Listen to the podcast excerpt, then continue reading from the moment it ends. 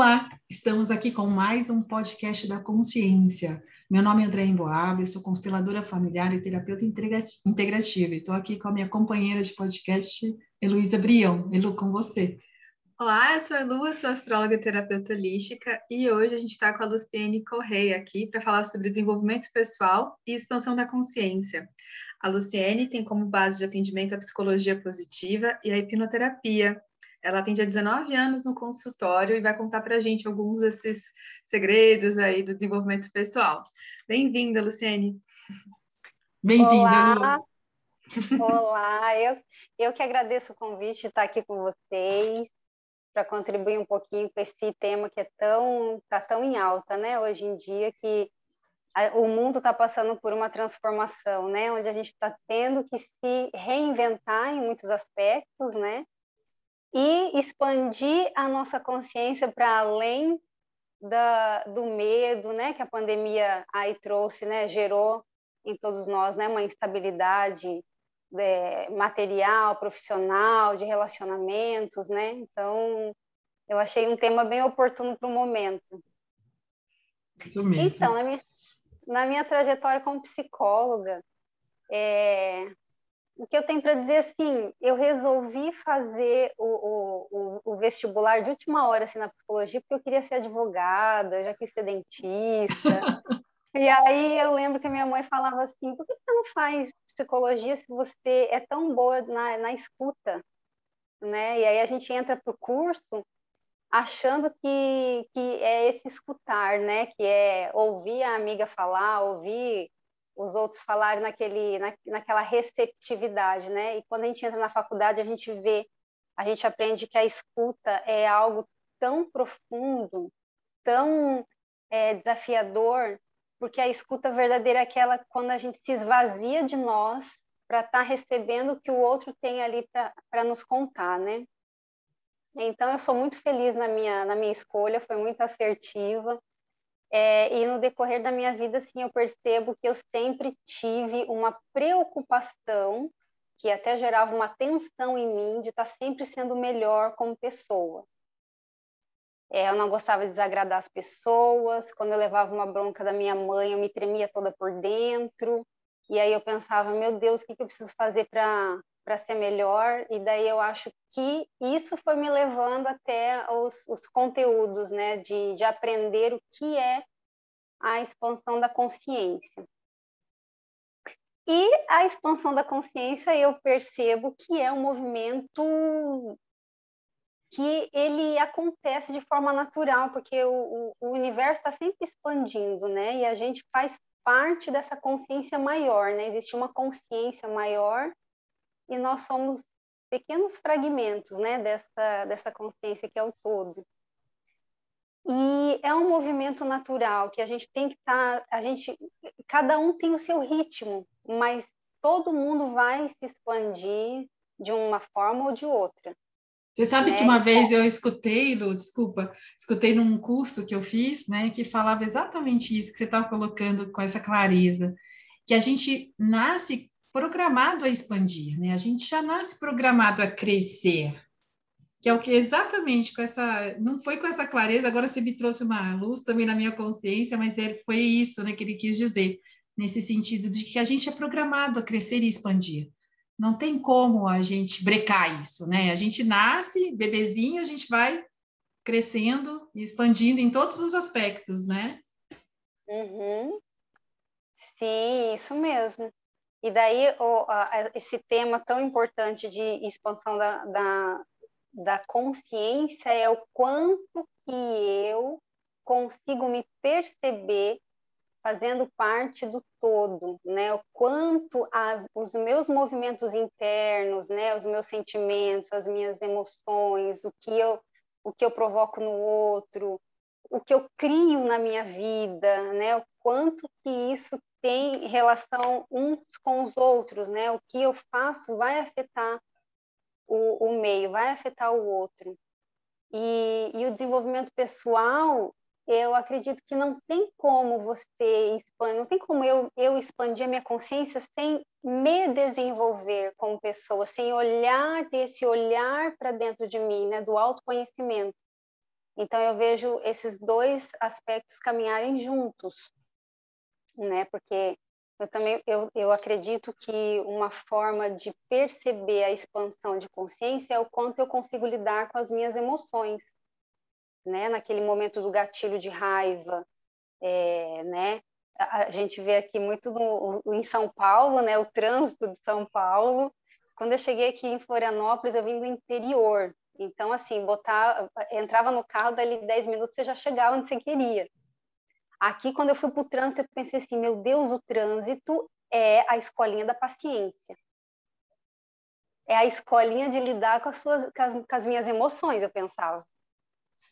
Então, quando a gente lida com as nossas emoções, né, eu, eu percebo assim que é uma forma de você estar tá expandindo a tua, a tua consciência, porque você está na, na autorresponsabilidade, né?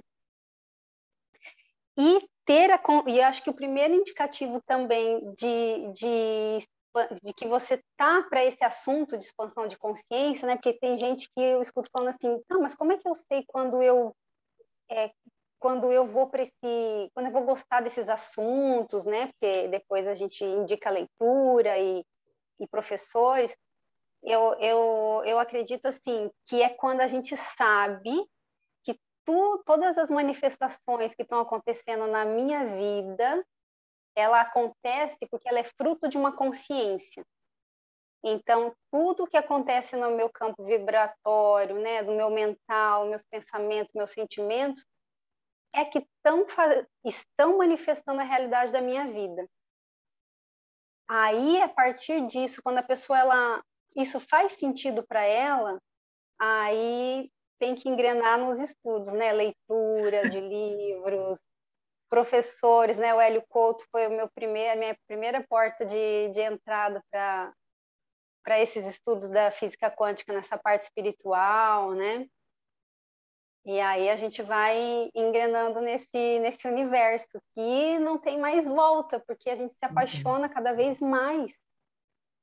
E, e a gente sai da vitimização, porque se eu se eu sou a manifestação, se a minha, a minha consciência é a manifestação do que acontece na minha vida, aí não, não cabe, a, a nossa bunda não cabe mais na cadeira de vítima. Eu adoro também Aí, ele Couto, adoro ele Couto. Ele traz, ele vai dando tapas na cara da gente, né? Meu Deus do céu! Quando eu comecei a assistir ele, eu, eu pensava assim, ai meu Deus, que homem, que homem grosseiro, ai, não! Aí eu apertava o pause e depois de uns três dias eu pensava assim, ah, eu vou voltar a assistir porque dizem que ele ainda é o, é o, é o melhor, assim, né? De muito conteúdo, ah, vou lá assistir, vou lá assistir. Aí depois eu peguei um amor por ele, uma paixão por ele que acho fantástico. E às vezes as pessoas, às vezes eu passo para alguns clientes, né? Eu falo assim, ah, mas ele é um pouco repetitivo. Eu falei, ele é bem repetitivo. Mas eu garanto que se você assistir uma vez só, você não vai lembrar amanhã o que ele falou vai lá, assiste de novo, né? Porque realmente ele é um pouco repetitivo em alguns aspectos. Mas a gente precisa, às vezes, dessa, né? Tanto que ele tem as reprogramações mentais dele, são excelentes. Eu, eu, eu escuto várias reprogramações no Spotify, porque é isso, né? A repetição faz a gente trazer aquilo para dentro, né? Da gente sentir no corpo o que ele fala, né? E aí ele, ele realmente faz a gente assumir essa autorresponsabilidade, né? Ele traz essa clareza da autorresponsabilidade, né? E realmente, a gente não cabe mais na cadeira do vitimismo, com certeza. Professora Ari Couto tira a gente de qualquer lugar de vítima. Tira.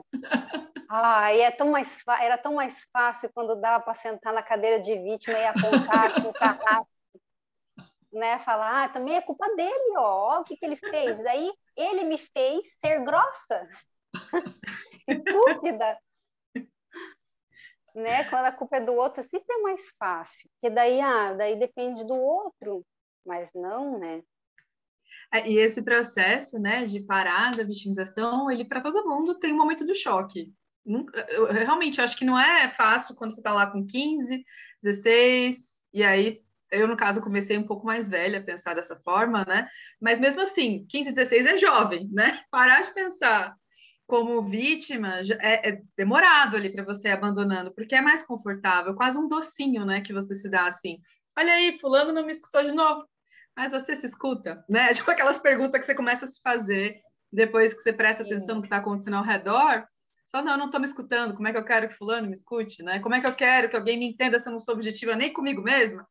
Então, gente, vocês que estão escutando, acreditem que para todo mundo que está aqui, essas três, eu estou aqui já colocando a Luciane no, né, na jogada, mas não é fácil. Tem dias que, no meu caso do trânsito, principalmente, eu não dirijo mais, né? Porque aqui em São Paulo eu estou numa região que eu não preciso dirigir.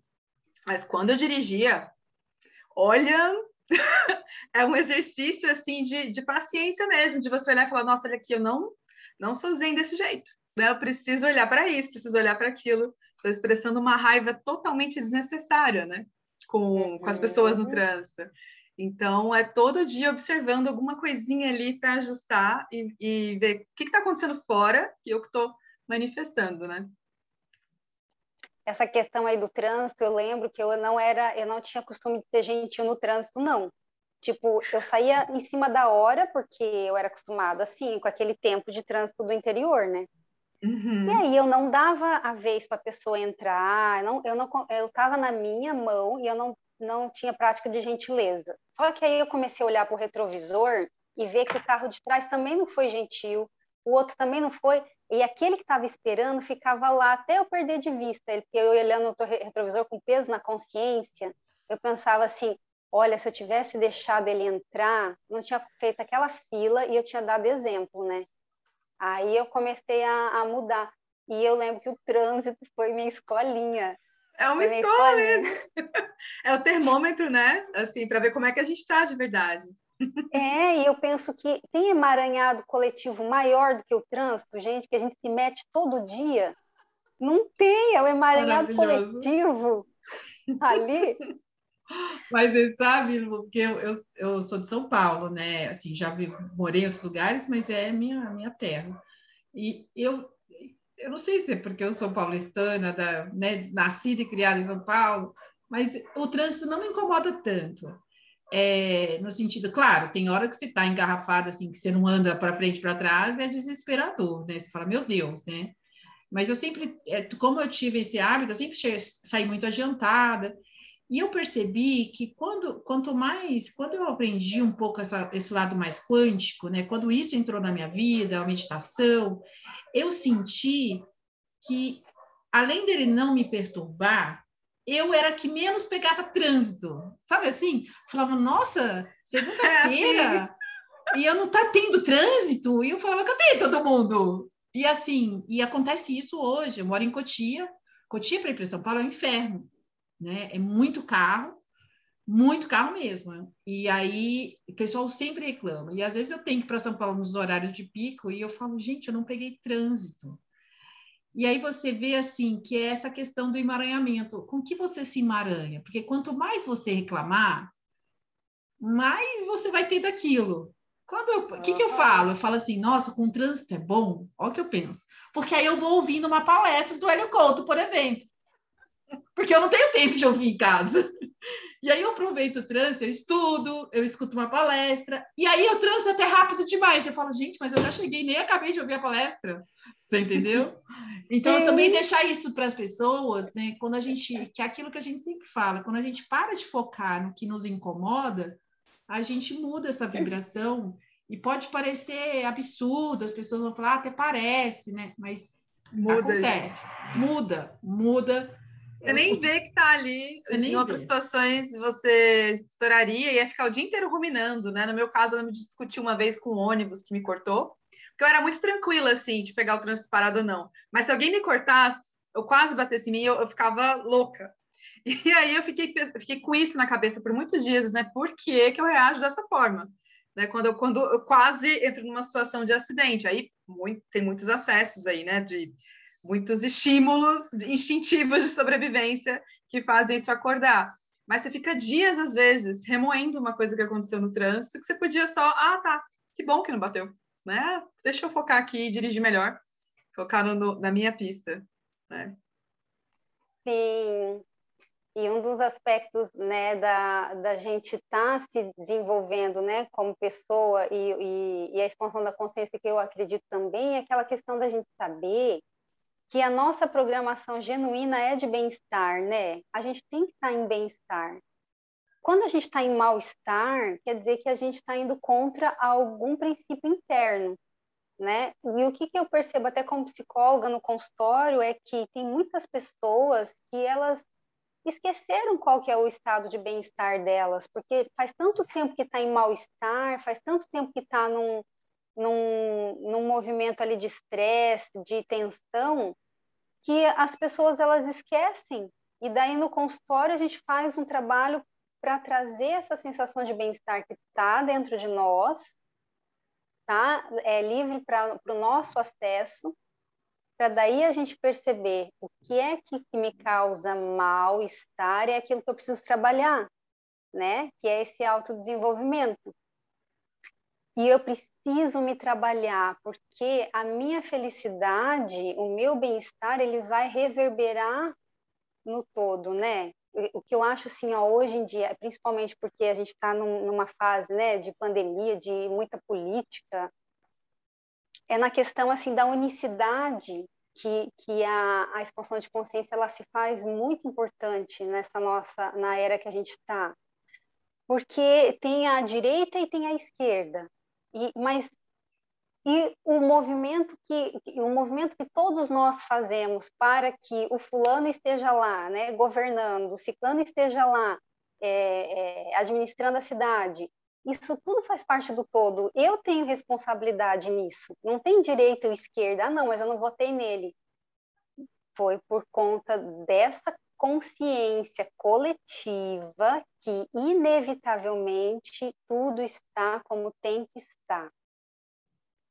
Sim. Né? Então, não tem isso ou aquilo. Ah, não, mas eu jamais faria isso. Vai, porque todos somos um, a gente faz peso, né? A gente pesa para que algumas posições estejam como estão. Tudo está como tem que estar. Inclusive, não fazer e não olhar dá espaço né, para algumas coisas que podem crescer aí, que podem incomodar a individualidade da pessoa depois, né? Não só o coletivo. E aí, então... aquela história Hum, pode desculpa, falar, Lu, pode falar.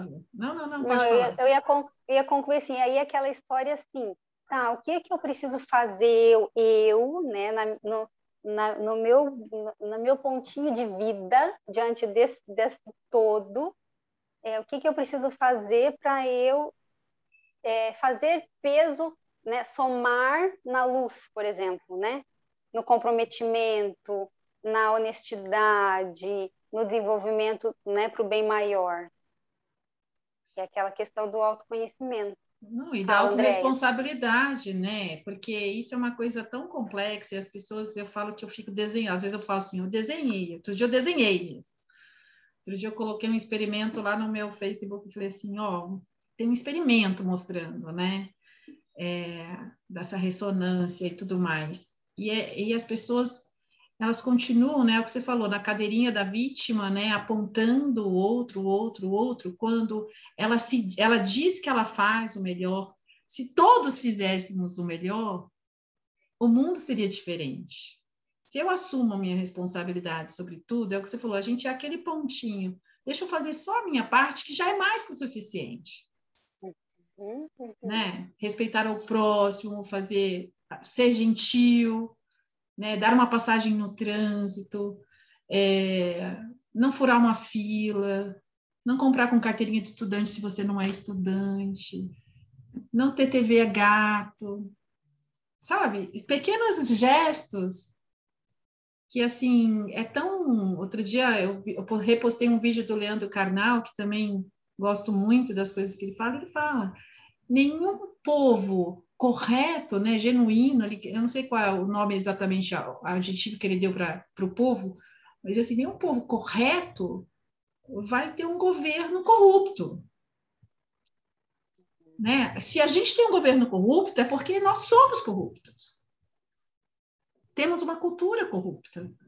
Então, a gente, se a gente conseguisse olhar para nós primeiro, né, dando esse valor ao indivíduo, ao todo, e de né, de dentro para fora, né, que é o que a gente como terapeuta tenta fazer, né?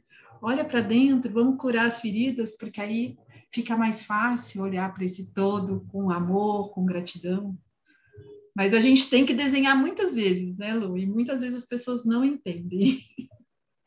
Sim, sim. E até eu falo que na minha condição de, de psicóloga, de terapeuta, é, como a gente repete as coisas para os nossos pacientes, para a gente se ouvir, né? Até tem paciente que às vezes eu, eu boto a minha cadeira mais perto, assim, é, naquele momento para fazer a hipnoterapia, e aí eu falo para mim mesmo lá dentro, Luciane, ouça tudo que você vai falar, porque isso também é para você.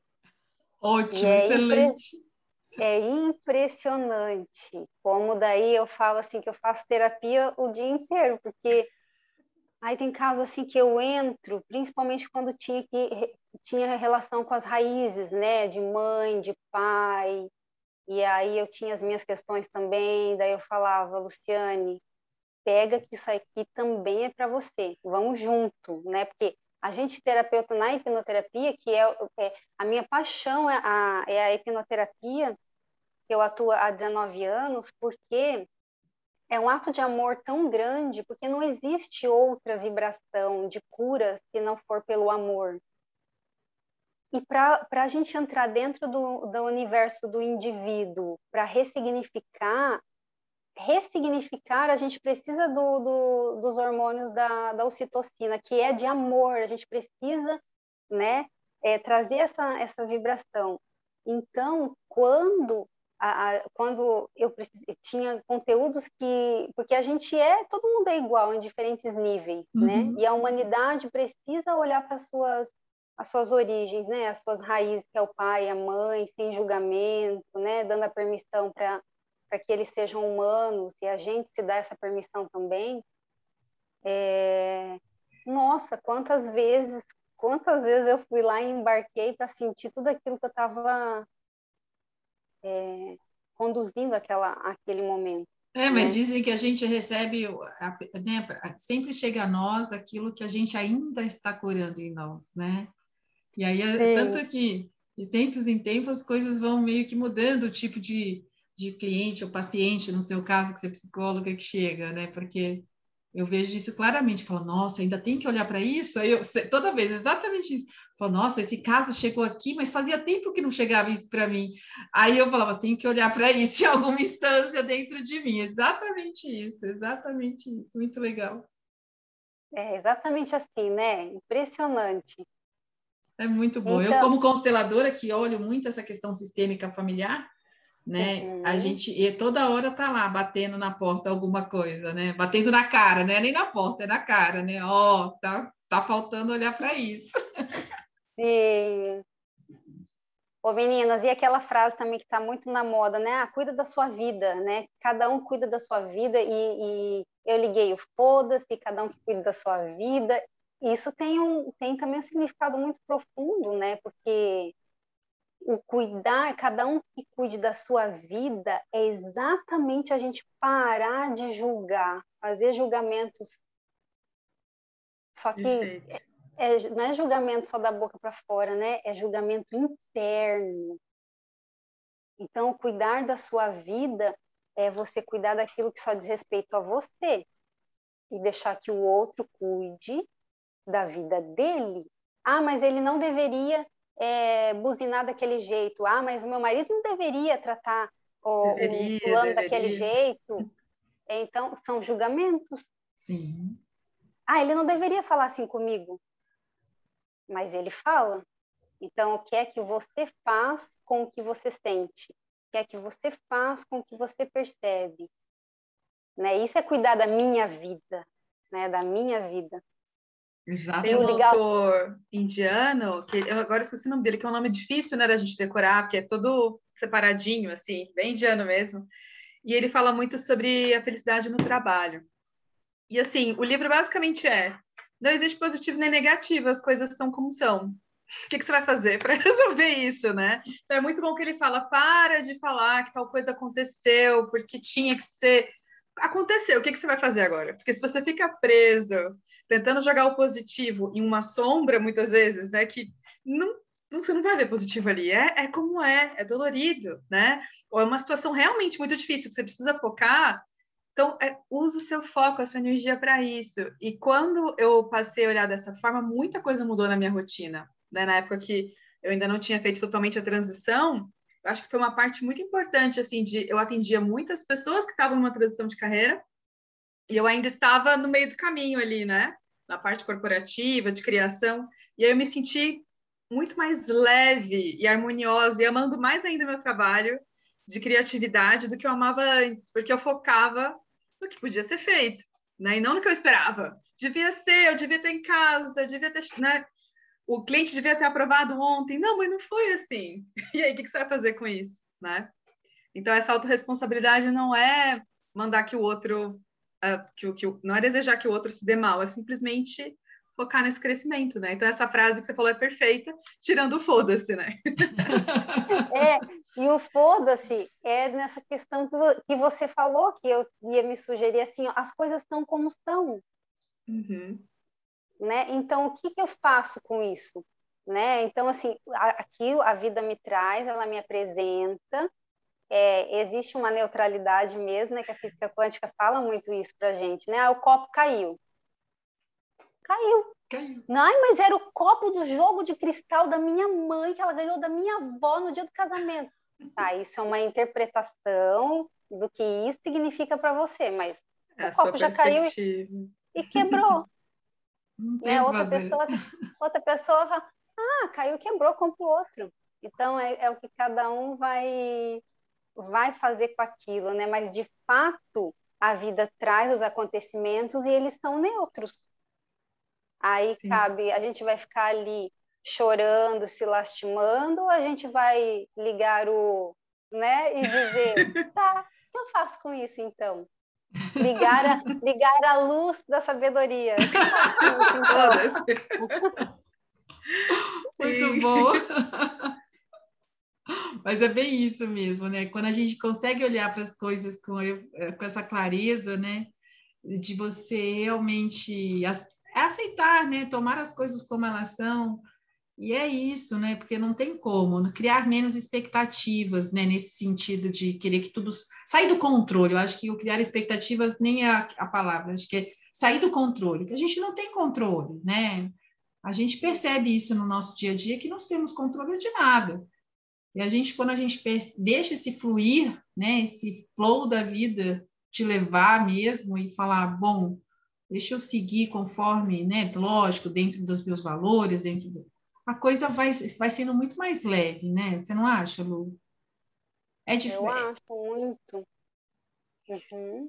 E Lu, como que você vê que a hipnoterapia faz bastante diferença nessa questão? Porque as pessoas estão mais acostumadas, né, com a, a psicologia, mas ainda a hipnoterapia não é tão abordada. Você poderia falar um pouquinho mais sobre esse processo e quando que você sente, claro que você não vai dar detalhes, mas quando que você sente que é mais necessário na né, hipnoterapia nesse processo de desenvolvimento? Então, eu acho, eu, eu, eu percebo assim, ó, que o, o cérebro racional, da lógica, aquele, esse que procura sempre uma explicação para as coisas, ele às vezes atrapalha muito então, na psicoterapia, eu digo assim, ó, nada substitui, no meu ponto de vista, nada substitui a psicoterapia naquele aspecto onde a gente precisa ampliar a minha forma de ver as coisas, né? Porque a gente tem uma tendência de olhar muito através do nosso viés, porque é aquilo que dói em mim. Então, precisa ter, trazer para o cognitivo, eu falo. Mas a gente tem o, o, o, a gente tem três cérebros e, e um dos cérebros é o emocional, o cérebro límbico, que aí é onde a, a, hipnoterapia ela atua, a hipnose no contexto terapêutico, ela atua para fazer você sentir e perceber através da, do sentir mesmo, que é a nossa verdade, né? Tanto é que tem, tem, tem vezes que a gente fala assim, tá, isso daqui eu já sei, mas por que, que eu não sinto? Tá, eu já sei que ele não fez de propósito, ele não me magoou de propósito, mas por que, que eu não sinto? Por que, que eu ainda sinto raiva dele? então, é esse sentir, é trazer. Eu gosto muito da, da hipnoterapia porque a gente, a gente baixa esse nível de crítica, de interpretar, de querer uma explicação para as coisas, e aí a gente conduz através da fala para o sentir do gatilho emocional que aquilo despertou, né? Que fez com que eu transferisse toda a minha, vamos colocar a minha raiva ou meu descontentamento para aquela situação. E aí a pessoa ela tem uma condição de perceber diferente, que o perceber ele está além do, do, do cognitivo, ele está além do, da interpretação que eu fiz, né, sobre aquilo. E eu vejo muito assim também, né, a, a hipnoterapia, é, ela, ela vai para um, um patamar que o terapeuta consegue levar também. A gente, nós como terapeutas, a gente tem que se trabalhar muito emocionalmente. Por quê? Porque tudo eu, para eu levar ele para acessar uma vibração de amor, eu tenho que saber o endereço dessa vibração, né? É, já teve já teve hipnose que eu não consegui levar, eu senti um vazio, eu falava, mas não conectava. Já teve, aí quando eu fui entendendo esses processos e eu fui me trabalhando, eu fui indo para essa expansão da minha consciência, é, quando eu sento, porque daí eu, eu, saio da minha cadeira e sento mais perto da poltrona de, de hipnose, por exemplo, eu já é como se eu, eu já me desloco para para uma vibração diferente. Eu já é como se tivesse um endereço dentro de mim, porque eu sei onde eu quero levar, né, o, o paciente. Então já vai para um uma esfera diferente, assim, né? De me fugiu a palavra, uma dimensão. Mas você já entra no campo, né? Você já Isso, você entra campo. no campo porque você, né, você intenciona que a partir do momento que você coloca essa cadeira mais próxima, você está entrando naquele campo, e aí entra. E por isso que a gente tem que trabalhar muito, né, André? Porque, assim, se for um assunto, por exemplo, de, de perdão ao pai, e eu, como terapeuta, não perdoei meu pai, eu vou levar ele aonde? Se eu nem sei o caminho. Sim. Eu vou levar ele através da minha fala. Por quê? Porque técnicas a gente aprende. Uhum. Quando a gente faz um curso de hipnose, um curso de constelação, né, a gente tem um, a gente recebe uma cartilha onde tem ali as falas prontas para te inspirar, mas o que é verdadeiro? Se eu estou atuar no cérebro límbico da pessoa para aflorar as emoções dela, eu tenho que estar tá também nessa nesse campo. Sim. Né? É, Nossa, é, perfeito. perfeito. É bem isso. A gente tem que entrar nesse lugar. Na constelação, a gente, por exemplo, né? A gente leva isso, olhar para essa vida e tomá-la como ela é, né? Tudo como foi, porque não tem como mudar. Eu tenho como ressignificar o que passou. E então a, e não é um processo fácil, a gente sabe que não. Muitas pessoas tiveram umas vida, vidas bem difíceis e desafiadoras com seus pais, com pessoas que, que criaram, né? Alguns nem tiveram os pais presentes, tiveram vidas bem difíceis. Mas quando a gente consegue olhar para trás e dizer sim a tudo isso e, e simplesmente né? A gente fala que é mais do que uma aceitação na constelação, é um tomar mesmo, que a gente fala que a aceitação ela é passiva, o tomar é ativo, né? Então a gente leva para esse outro âmbito. E isso traz uma, um conforto, sabe?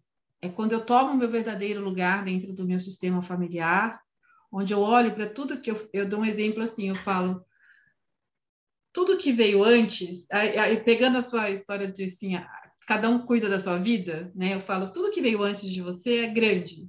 E tudo que está aqui do seu lado é igual. Quem está do lado? Irmãos, primos, amigos. Quem veio antes? Pai, mãe, tios, antepassados. Para eu andar, para eu seguir a minha vida, eu tenho que olhar para frente. Se eu caminhar olhando para os lados, eu vou cair, eu vou tropeçar. Se eu caminhar olhando para olhando trás, pior ainda, né? Não vou conseguir andar. Por isso que a gente se emaranha. Então, assim, quando você consegue olhar para frente, presta atenção, aqui, aqui, o que tem atrás não é problema seu. Que é isso, a mesma coisa, né? Cada um cuida da sua vida. O que acontece aqui, aqui atrás, não é problema meu. Então, assim, o que aconteceu comigo, aconteceu, é um fato? É um fato. Mas já foi, eu não tenho como mudar. Mas aí a constelação traz essa compreensão, né, de que tudo é sistêmico, tudo tem uma razão, e aí a gente vai costurando isso e olhar para frente. É assim que a gente consegue seguir. Aí a gente tem força, né, de tomar o nosso lugar. Que é isso, é sair da cadeira da vítima, como você mesmo colocou lindamente, né, parar de sentar nessa cadeira da vítima, toma a sua vida e segue. Faça diferente de você. Né? Para de ficar reclamando de tudo que foi, como foi, onde foi. Agora olha para frente, segue a sua vida. E aí a vida flui. Perfeito, né, Andréia? Nossa, sim. Hum. E uma coisa que me auxiliou bastante nessa questão aí de, de tomar, né, o pai, a mãe, é quando eu, eu entendi, pelo menos foi de um jeito que eu entendi que é, é a gente é, costuma olhar muito para o pai e para a mãe pelo arquétipo de pai e mãe, né? Aquele arquétipo de perfeição, igual você falou. A maioria de nós tivemos pais e mães é, humanos, uhum. muito humanos, e às vezes numa humanidade lá ainda primária, onde estava tendo que aprender é, né, o amor. Eu acho que o amor a gente, todos nós somos, a gente, a gente não sabe amar, a gente está aqui aprendendo, né? Sim.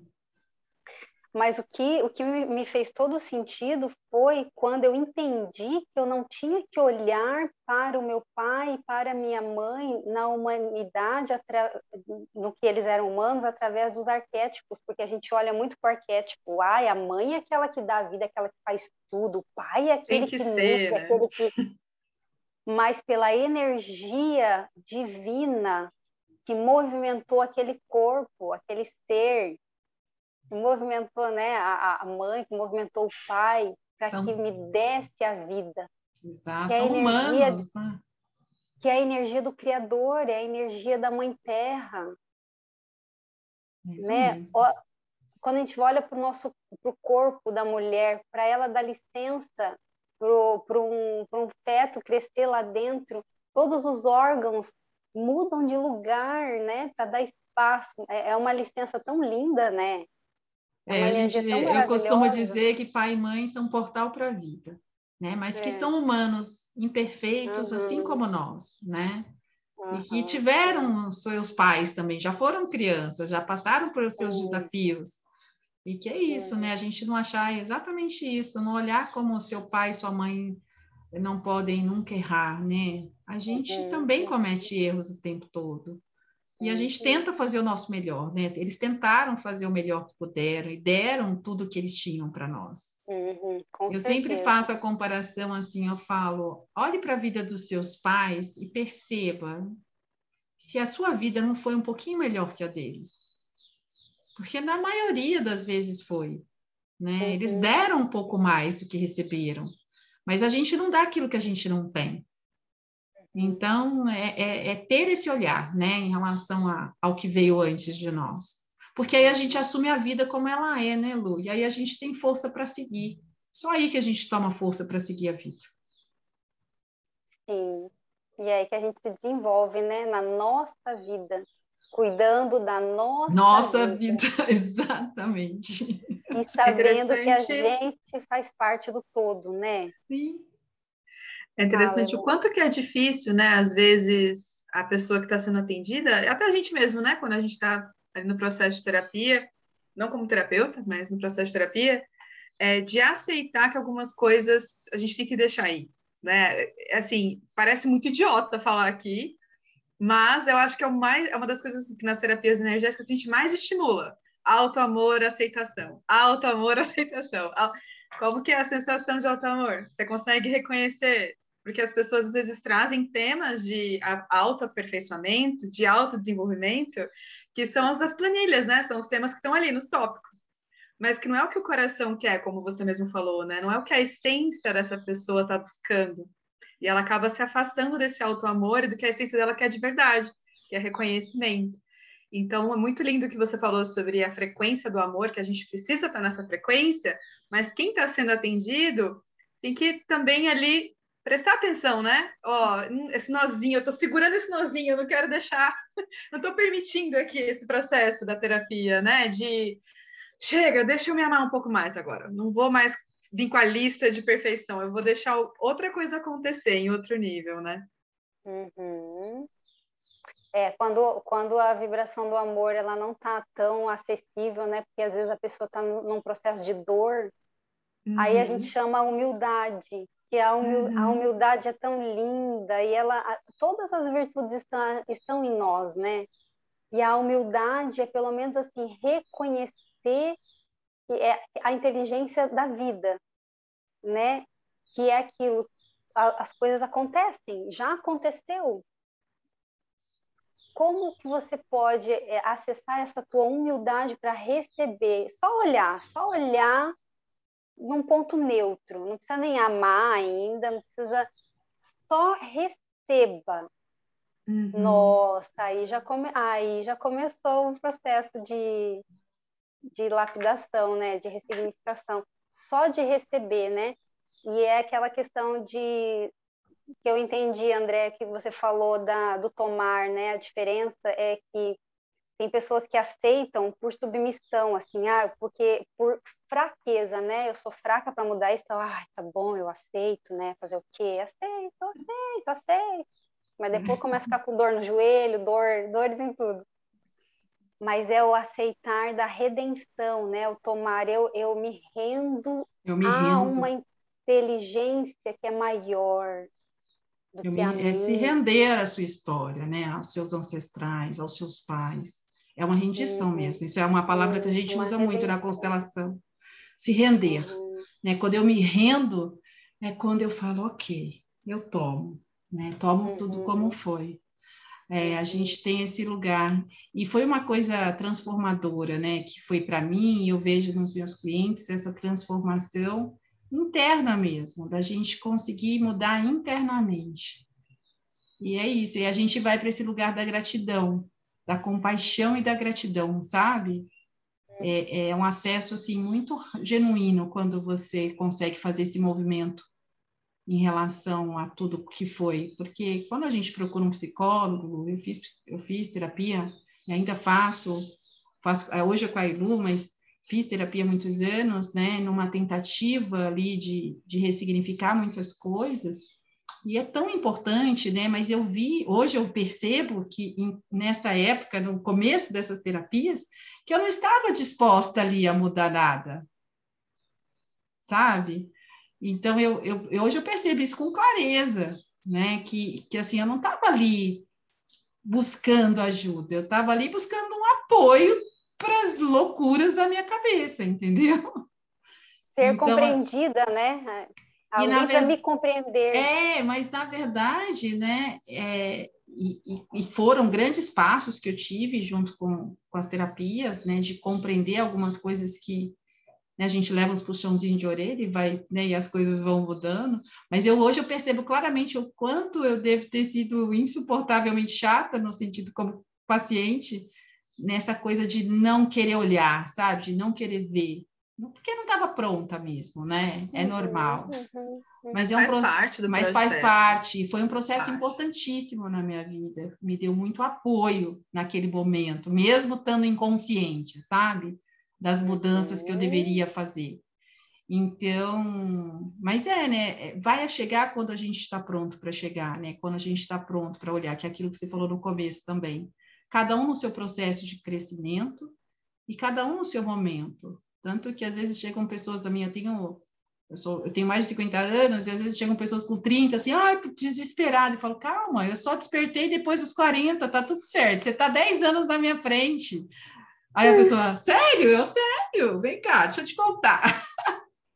a gente vai despertar a hora que a gente está pronto para isso, para esse autodesenvolvimento, né? E tá tudo certo do jeito que é. Uhum. Essa vida é um sopro, né? Sim. E, Luciane, você tem percebido mudança nos temas aí nos últimos dois, três anos? Porque, assim, por essas questões não só da pandemia, né, mas de muitas mudanças referente a celular, né, o excesso de mídia social. O que, que você pode falar para a gente, assim, sobre esse desenvolvimento pessoal, considerando nos dias de hoje, aí, os últimos três anos? Você sente diferença? Porque eu tenho percebido muito nos atendimentos, tanto de astrologia quanto da parte energética, uma dificuldade na presença, sabe?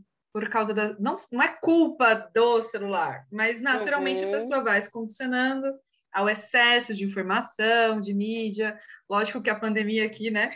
Vamos só falar da pandemia, mas eu vejo muitas pessoas despertando muito rápido também, né? Pra, em busca de, desse desenvolvimento. De, chega, agora eu quero ser feliz e eu quero buscar. E o que, que faz a minha essência ficar mais entregue a esse mundo? Então, estão surgindo esses polos, né? De pessoas que estão com muita dificuldade de ver o presente, pessoas que já estão para uhum. ontem, com esse desespero que a Andrea falou aí, né? Você pode falar um pouquinho?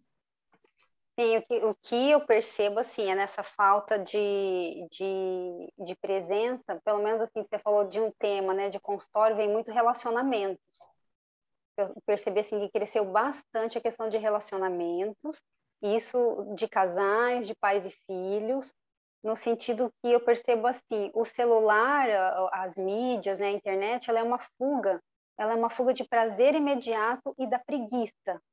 Sabe aquela aquele, aquele prazer imediato onde eu entro no ócio e eu não preciso fazer nada, que daí eu vejo um videozinho que eu dou umas risadas, e aí eu vejo um conteúdo que, que me distrai, e daí isso aumenta mais a minha preguiça de lidar com o meu relacionamento, de sentar para conversar, de sentar para brincar com o filho, de perguntar, ah, o que que você está com essa cara? O que, que aconteceu hoje no teu trabalho?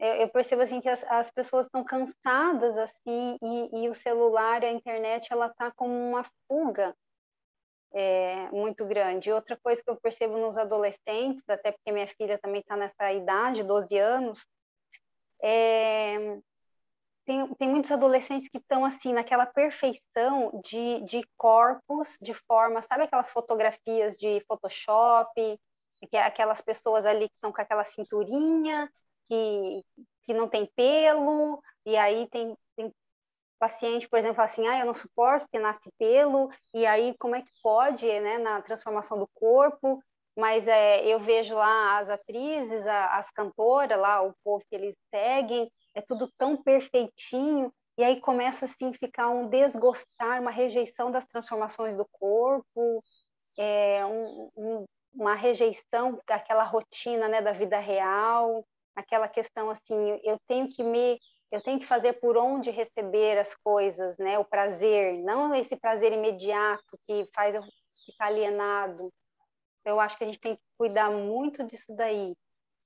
Não sei se eu te respondi o que você me Sim, perguntou. é que é quase uma hipnose coletiva, né? E assim, é, eu sempre é um transe. Parece que eu fico contra o celular e contra as mídias sociais, mas eu percebo a dificuldade, até na vida pessoal mesmo, às vezes, né? Nossa, perdi aqui 20 minutos e eu nem sei o que eu fiz no celular, é. sabe? Uhum. 20 minutos eu, vendo umas coisas eu, que nem é. não me acrescentou nada, não foi prazeroso, não descansei. Estou mais cansada. Então uhum. tem um, uma, uma tendência a escapismo muito grande que eu acho que acaba viciando e trazendo essas ilusões, né? Quando a gente está na área do marketing, eu tenho que falar isso, gente. Vocês não têm noção do quanto que a gente edita a foto da modelo perfeita. Vai lá, mexe todos os pelos, ah, tem o frizz. A foto vem com várias imperfeições, porque faz parte, mas a gente vai esticando, vai mexendo, porque na hora que imprime, aparece demais na impressão. Né? Isso acabou viciando o mercado, com esse, esse olhar de achar que esse, isso é o padrão, e isso é o normal. Né? Esses filtros de fotografia do Instagram, isso daí é um veneno porque quando eu, eu, atendo adolescentes que falam assim, ai, mas meu nariz está muito grande, porque eu tirei uma foto com filtro, não sei o quê, eu queria aquele nariz lá. E se você, nós, é, Elo, eu não sei a tua idade, mas é, eu tô com 42, eu ainda tenho discernimento, porque isso não existia na minha época, mas esses adolescentes... Eu tenho 36. Esses adolescentes...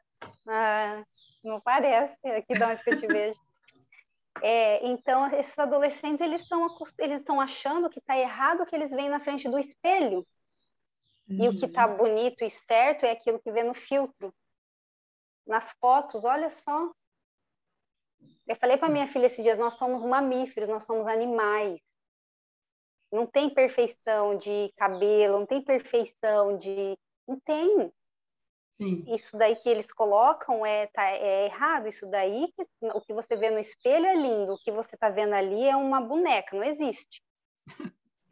Que seja para uma brincadeira, né? Como, como brincar de boneca, né? Que seja uma fantasia, Sim. mas não o, o, a, o modelo para a realidade, né? É, perderam a referência verdadeira, né? Eu que a naturalidade total, né? A gente, eu vim de uma época que nem depilar depilava direito, entendeu?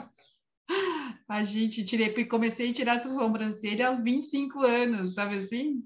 De tanta Agora, escravidão. É, eu falava, gente, eu comecei a tirar a sobrancelha com 25 anos, de tantas amigas enchendo o saco, André, tira essa sobrancelha. E eu morria de medo de tirar, porque não queria sentir dor. Era super. Sim. A gente não tinha essas referências, né, de beleza, até porque a gente não tinha essa informação toda chegando. Então, não tinha como ter essa comparação se a gente não tinha informação, né? Então, mas hoje em dia realmente é uma cobrança muito grande, né? E a gente percebe isso mesmo no, no dia a dia aí dos, dos clientes que chegam. Gente, estamos chegando ao fim. Lu, quer colocar algo aí que você pensou e não colocou, algo especial aí? Por favor. Ah, queridos, eu quero agradecer a oportunidade e, e eu, acho, eu acredito que eu falei o que eu queria falar, assim, de mensagem principal que eu considero, essa questão da gente expandir a consciência mesmo, sair dessa caixinha, desse formato, né, que está esse, no, esse último, último assunto que a gente falou de internet, de, de filtro, de imagens, né, do, do que é perfeito, que não é. A gente precisa ter essa consciência que tudo isso é do ego, é do, de, uma, de uma indústria, né, que e quer vender uma imagem que não é você. Né? Nós somos maiores que tudo isso. Né? A gente nasceu para ser livre. E para a gente, cada um de nós, né, de quem estiver assistindo, saber qual é o seu ponto de bem-estar, qual é o teu sentimento, quando você se sente bem-estar, registra isso e tudo que te levar ao mal-estar ou algo que incomoda, ó, pare e olhe para resolver não deixa para depois. Excelente, Lu. É Muito grata pela sua disponibilidade de estar aqui com a gente. Eu Foi que agradeço. realmente um prazer. Elu, obrigada, amiga. E a gente se vê aí no próximo podcast. Tchau, tchau. Ok, obrigada. obrigada. Tchau, tchau. tchau.